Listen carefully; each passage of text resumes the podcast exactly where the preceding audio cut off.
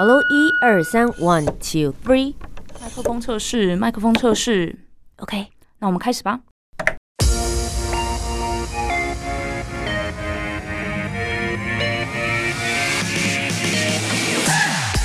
很会说，很会讲，不再是广播主持人的专利。Podcaster 没有限制，没有框架。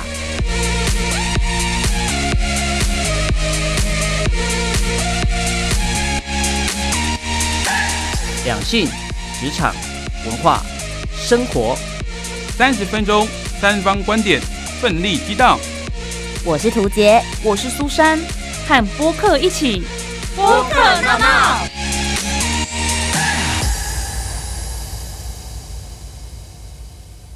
好声音不分平台，和播客一起大闹。欢迎收听播客闹闹我是涂杰。我是苏珊。你还记得这段开场白吗？非常男女，有缘千里，耶、是的，是以前我们小时候非常火红的相亲节目。对，很多的男女都在这个节目当中要找寻自己未来人生的伴侣。其实我觉得，只要是少女或者是少男，对于恋爱一定有所憧憬。不过，随着你的年龄慢慢的长大之后，你就会希望能够找到一个对的人，托付终身。没错，所以今天我们邀请到的 Podcaster，他是一位情感咨商师，希望借由他来让我们找到那位对的人。那么，就让我们一起来认识他。播客 VIP，那我们今天邀请到的 Podcaster 是感情不好说啦的阿伦，欢迎嗨，大家好。阿伦来跟大家聊聊你的节目，是专门在聊感情事。对，我的频道主要是感情相关的一些主题内容了。那也是因为我自己工作的关系，所以接触了非常多的单身朋友，所以我的整个主题的走向比较偏向是，就是人家讲的有声版的工具书这样子。嗯，哦，对，那职业部分就像刚刚讲，跟工作有接触，所以我同时是活动计划，然后也是情感咨询师，然后也有过去也有担任那个声音直播的主播这样子。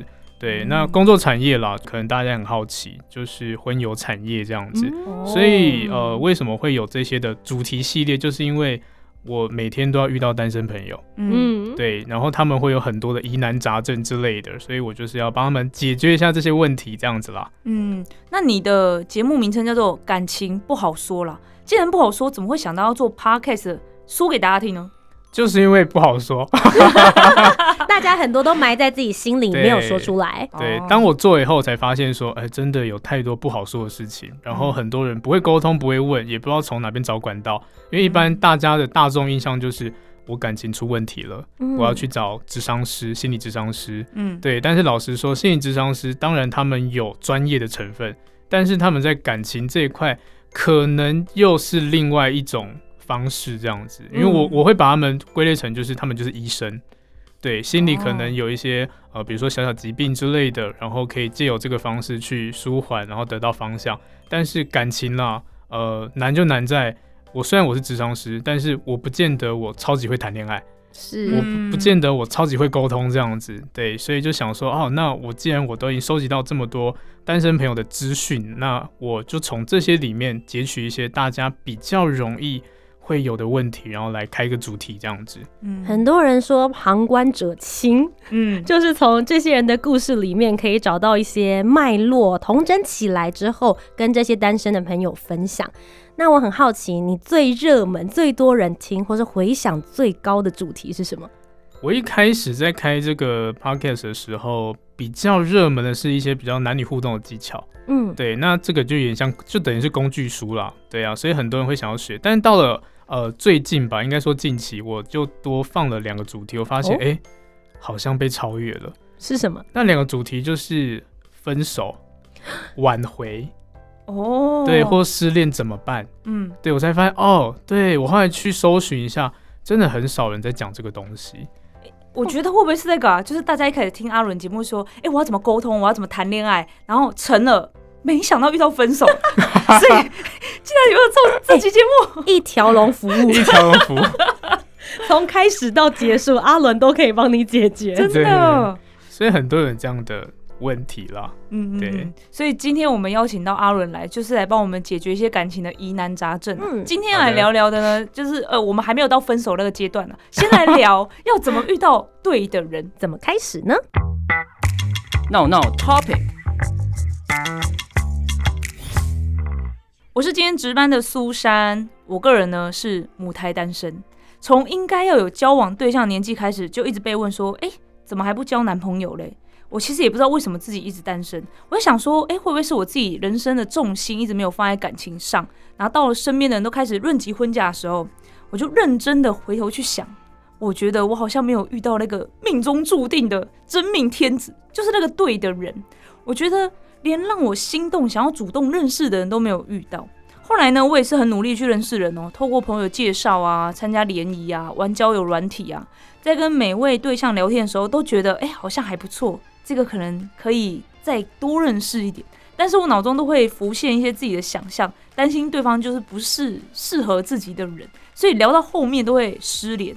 就从一开始哦是啊，哦都会回应，到后来就、好像很久都没有开启这个对话框了，就就就就放放给他去吧那种感觉，所以我就一直没有办法进一步。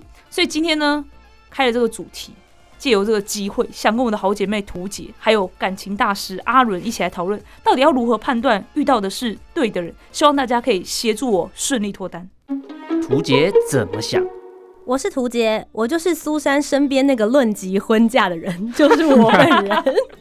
所以我相信我今天呢是很有这个资格可以跟大家来讨论看看对的人。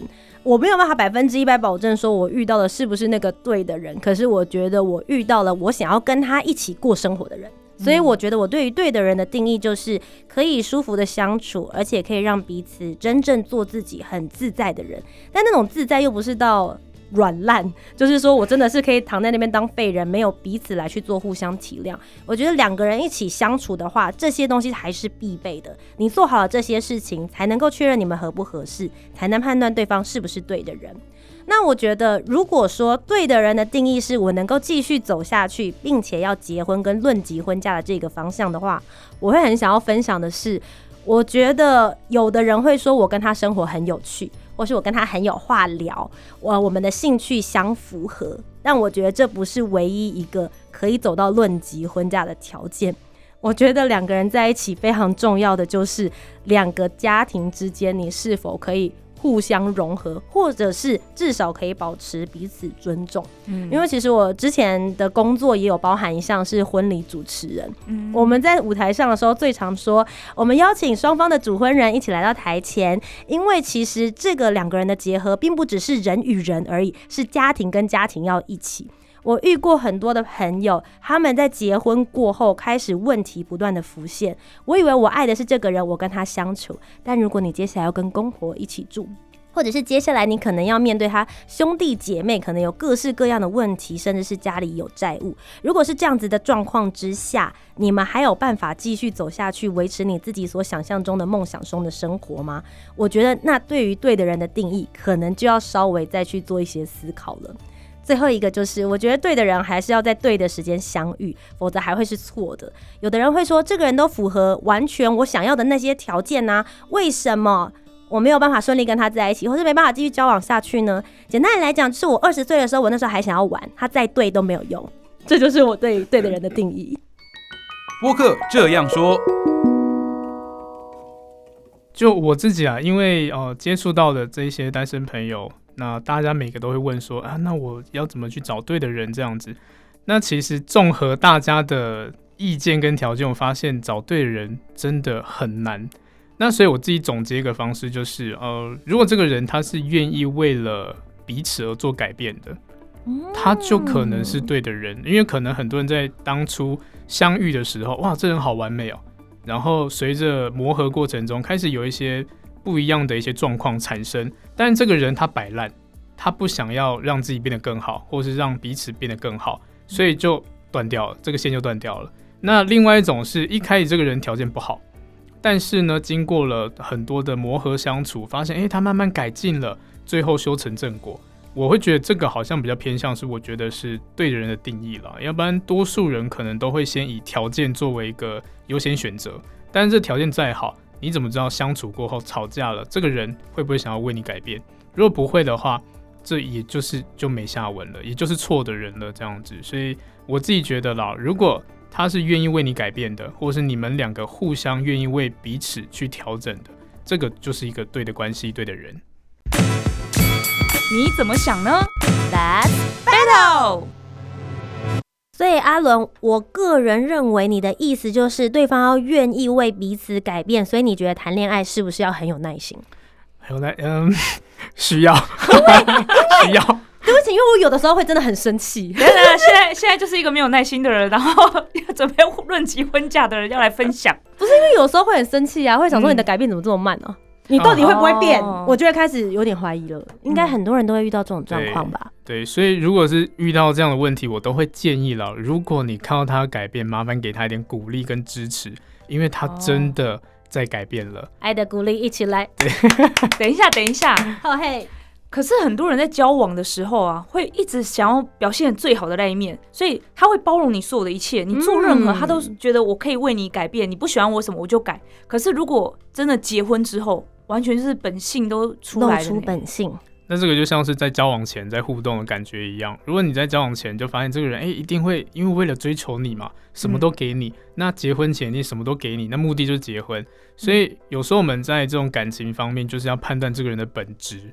那如果他本质是愿意调整的，或是我们讲的可能有一些基本的同理心啊，嗯或者有爱心啊，或是这种的互动模式，我觉得都是必须要的。如果这个人是没有这些条件的，那当然就是演出来的啦。包括像嗯跟人的互动好了，你要知道这个人是不是好人，那你就看这个人跟陌生人的互动模式，哦就可以大概知道了。因为有一些人会觉得说、啊，我对你超级好的，对，那当然 OK 啊。但是他对我好而已，对其他人不好哎、嗯那如果今天我跟你的感情变淡了，是不是你就会开始对我不好？嗯，这是有可能的，所以很多人是这样子的。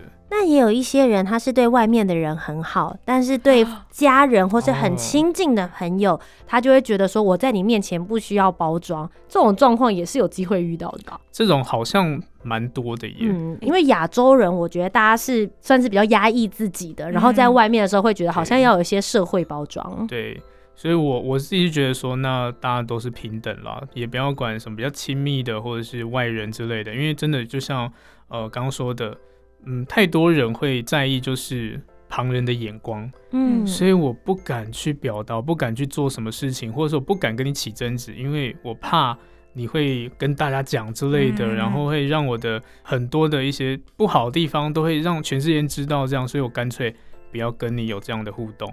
对啊，嗯。那这个压力就放到自己亲密的人，所以很多人回到家就开始在骂另外一半啊、家人之类的，好可怜哦，这样子，这其实就是亚洲社会压抑出来的了。嗯，嗯。对，哎、那我想问一下，如果我想要遇到对的人，我应该要列出什么样子的条件呢？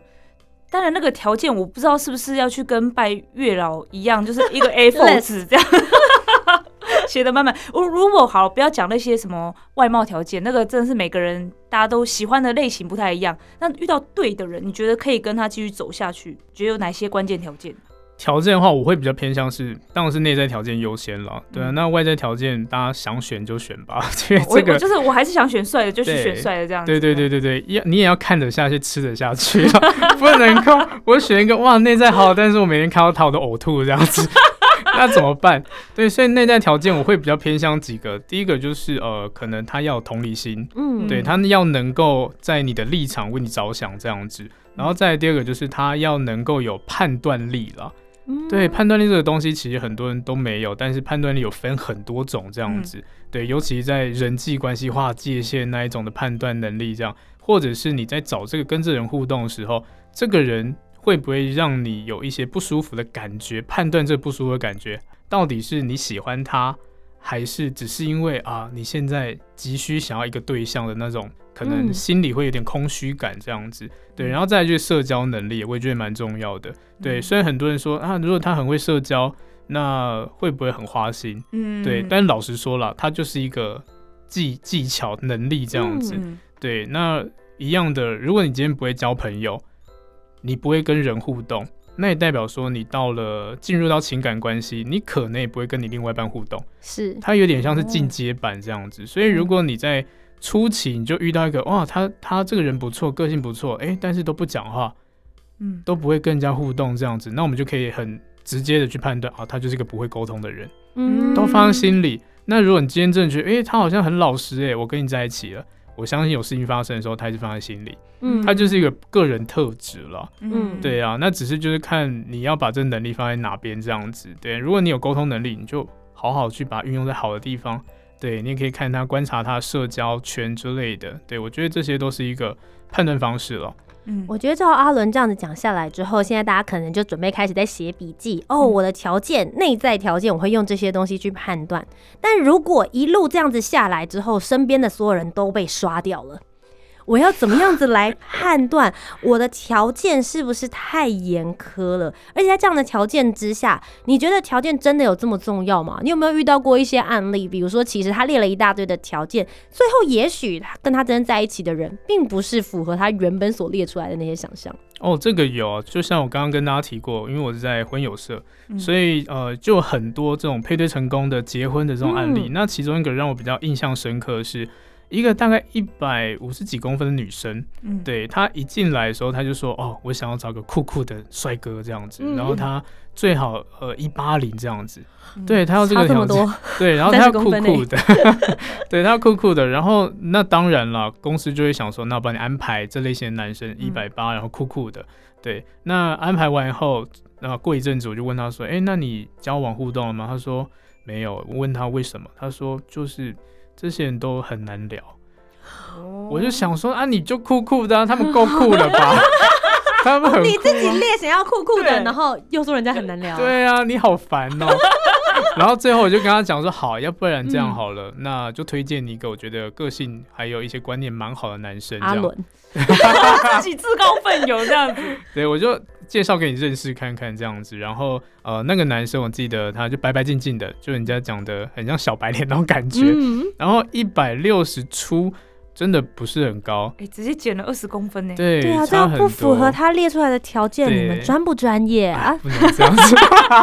但但女生听了之后没有直接拒绝，她没有直接拒绝，哦他他就觉得对咨询师都这样讲了，然后也有点像经过审核这样子。嗯那不然我就就来认识看看好了。嗯那当然他一开始就保持那一种，我就是来交朋友，就跟你交朋友了，我们不嗯可能会有未来这样子了。对，然后讲到优生学嘛，对优生对学没有办法，没有未来了。对，所以想说哎算了啦。然后男生当然男生也觉得说，哎、这女生不错，那我可以积极地约你吃个饭啊之类的。嗯，然后过了一阵子，可能女生觉得啊，这个聊天好了，至少比前面那几个酷酷男还要好多了，至少会聊天这样子。然后聊一阵子以后呢，然后就开始约会，约了以后发现哇，这男生好贴心哦，他在外面可能都会帮你擦拭餐具啊、擦桌子、椅子哦之类的啊。对啊，如果要需要买东西的时候，他都会男生说哦，我去帮你买这样子。嗯对，女生觉得哎，这男生好像不错。嗯然后慢慢的呢，他们就好像我记得好像约会没有几次吧，就交往了。哇哇对，然后最快的就是大概不到半年吧，结婚了，哇，就结婚了。我就问女生说：“哎、你为什么跟这个人结婚？”说我不知道、哎，就是感觉吧，就是很感觉吧。，OK。所以在感觉面前，条件也许只是参考用的。是，真的，对，诶，那像你看过这么多配对成功跟配对失败的案例，你可不可以分享一下？你觉得会成功通常有哪一些因素？会成功哪些因素？当最容易成功就外在条件好的话 最容易成功了。怎么办？好现实的社会。对对对，真的很现实。那再来就是内在条件了，就是嗯这个人，就像刚刚图杰说的，你找对人定义是这个人要相处轻松、自在、开心，我觉得这个超级重要的。嗯，对，不管你今天外在条件怎么样，你跟人家相处就是要让人家觉得说，啊，我好想再继续跟你相处下去哦，跟你聊天好开心哦，对啊，或者不排斥你这个人这样子。嗯那当然，这个就是最好的一个开始，对，等于是这个就是个机会了啦。嗯对啊，，然后剩下的就是如果外在条件，我们就去打扮自己嘛，我服装去穿搭一下这样子，能够提升就提升了。对啊，这个是一个比较容易配对成功的方式了，嗯但是多数嗯都很难互动。对，因为我在这边咨询的时候，最常听到的呃问被问的问题就，哎、老师，请问一下，呃，怎么跟女生聊天呢、我就觉得啊，跟女生聊天，好就开始教。嗯，交完以后呢，后面就说，呃，可是女生都不回应我怎么办啊？是不是因为我太丑之类的？哦我说可能不是因为你太丑，然后就看一下他的，因为他愿意给我看他的聊天记录，就看嗯哇，超级据点王哎，他可能丢出一个问题，然后就据点，或者人家丢一个问题给他就据点，那这是不会社交的一个典型案例了。是对啊，然后甚至有一些人也是那一种，嗯，觉得自己不错，所以就是等待机缘这样子，对，就很像人家讲的顺其自然。嗯，对，那怎么顺其自然呢？每天在家里打电动，那怎么顺？太自然喽。对，所以这种都是没有办法配对成功。那真的能够配对成功，真的是他就是好相处。嗯，而且我觉得他很愿意为了这件事情用心，他有花时间在他真正想要成就他的目标，就是想要来找一个伴侣。那他真的有往那方面来继续各方面的技能去点点点点点把它点满。提高这样子啦，对啊，因为多数人都少这样的能力，但是也有人会问说，哎、那如果今天他真的我跟他相处起来很好，很舒服这样子，那我怎么知道他是不是一个好的人？就回到刚刚主题嗯对的人这样子，对，对怎么知道？还是要观察啦，真的还是要观嗯察，因为我这边接触太多案例都是分手的原因很多种，但是他们都有个共同点，认识时间太短。嗯，可能就一个月、两个月、三个月，然后就交往了。但是我们老实说，你两三个月你要完全认识一个人是不可能的，对。真的很难这样子。嗯那你们觉得约会时间大概要多长？约会时间多长哦？如果是我的话，我觉得可能第一次啦，就吃个饭，简单一点就好了。因为有些人可能在第一次约会就想要排个一日游行程这样子，但是太长了。如果很尴尬的话，对不就尴尬一整天？对，没错，就像你讲的，然后就是我就不会互动啊，然后硬要跟你撑一天这么天久，，no 不行。对那个是要慢慢累积，然后慢慢的去呃增加的。可能一开嗯始吃个饭，可能在后面变吃个饭，然后看个电影，慢慢变成、哦一整天这样子。对、我觉得这是比较循序渐进了。对啊，嗯不要太冲动这样子。我自己会觉得，我好像至少应该要认识个三个月或半年的时间。然后，因为我们蛮多延伸出感情的对象，都是先从朋友开始，嗯，所以我觉得先彼此认知，说我们先当朋友，然后再继续往下一步。对我来说，我觉得是蛮有用的方法，不然会一开始压力好大哦，就会有一种说，我们会不会就是又就是为了想要在一起，所以我们现在才来这边讨论。你的兴趣是不是跟我一样，你的个性我是不是喜欢，你确定我化的妆是不是你喜欢的风格？你你理我意思，就会一直嗯。觉得自己好像在被别人审视，嗯然后自己也好像一直在帮对方打分数的感觉。我觉得我到某一个年纪之后，真的会有一点点这种感觉，因为好像会离适婚年龄越来越近的时候，这种压力会突然之间往你身上开始挤压。我觉得这种打分数的状况是不是就就蛮不健康的了？对是蛮不健康。应该说这个这种方式很难，真的是好好互动了。对啊，哎、可是你看，我我就是经历很多，这种朋友介绍给我，然后我我的好姐妹图姐介绍很多人给我，，嗯，然后我又去参加过联谊，联谊就是那种一大群人，然后大家要换座位，然后去换资料的那种，一一轮一圈这样子，然后也有去用交友软体干嘛的。那我就觉得我在做这些事情的时候，就是有目的性啊，嗯，我们就是要脱单，所以我才做这件事。所以当你觉得说我就是要脱单，所以这个人一定要是符合我条件的人，一定要是会让我觉得喜欢的，或是所谓的对的人，嗯我再去跟那个人聊天。所以在那个聊天的过程当中，我觉得我就已经有点歪掉了。嗯哼哼哼，呃，如果是这样子的话，我自己是觉得啦，我们应该要把排序重新调整一下。嗯，对，因为大家可能到后面都变成说我是靠感觉在互动的，嗯那不如一开始就先用感觉吧。然后等到感哦觉这个人聊得不错，我再去解释他的一些基本条件，比如说他的财力或者他有没有这个能力之类的。对，那好像会比较好一点点。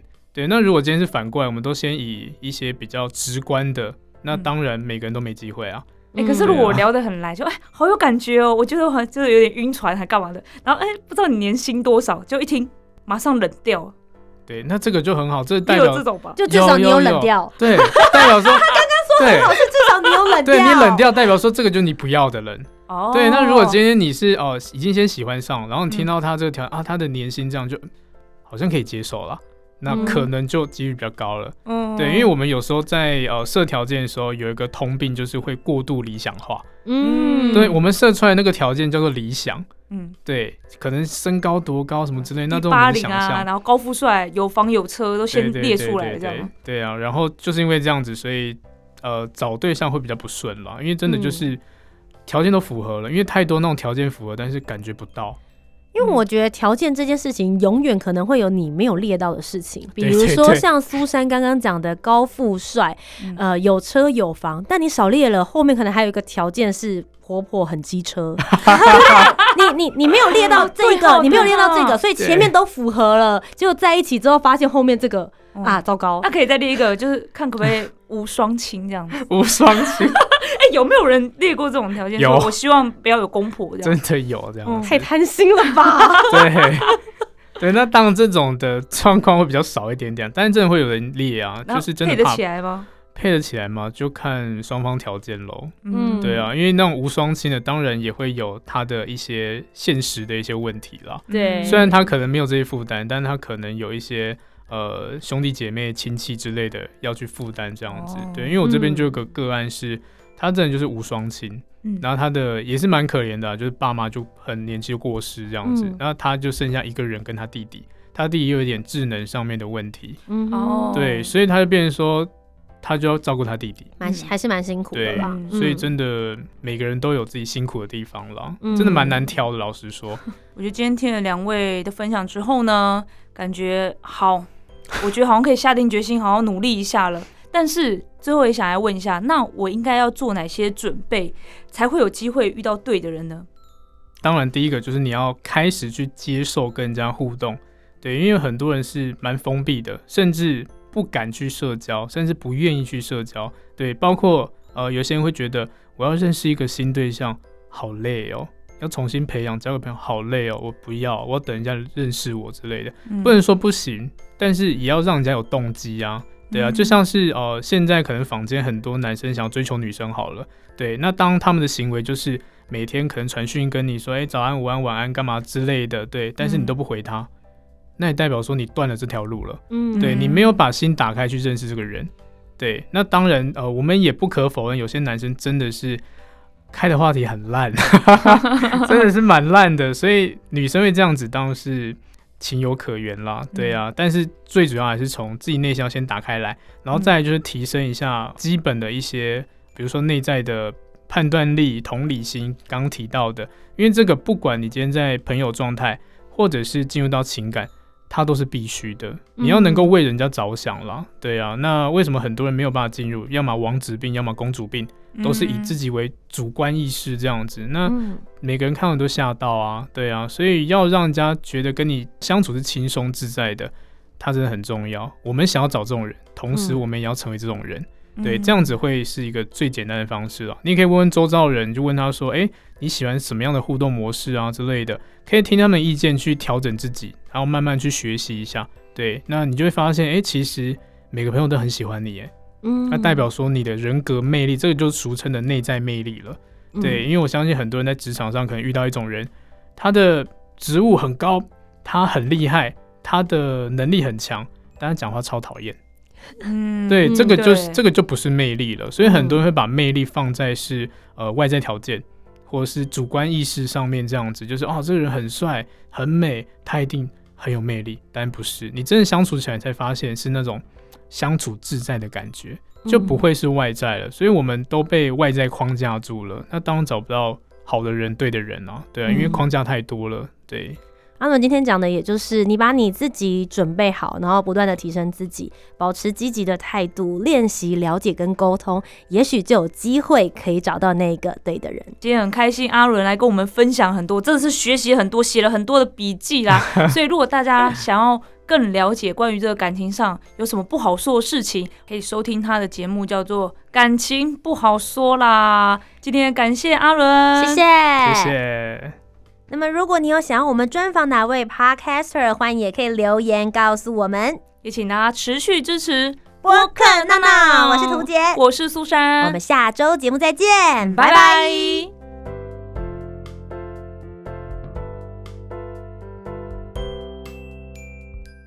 我是情感系 Parkes 的阿伦。感情之所以称为感情，正是因为它的本质就是感性。当然，这不代表就不需要理性，而是我们需要学习如何掌握感性及理性的分配方法。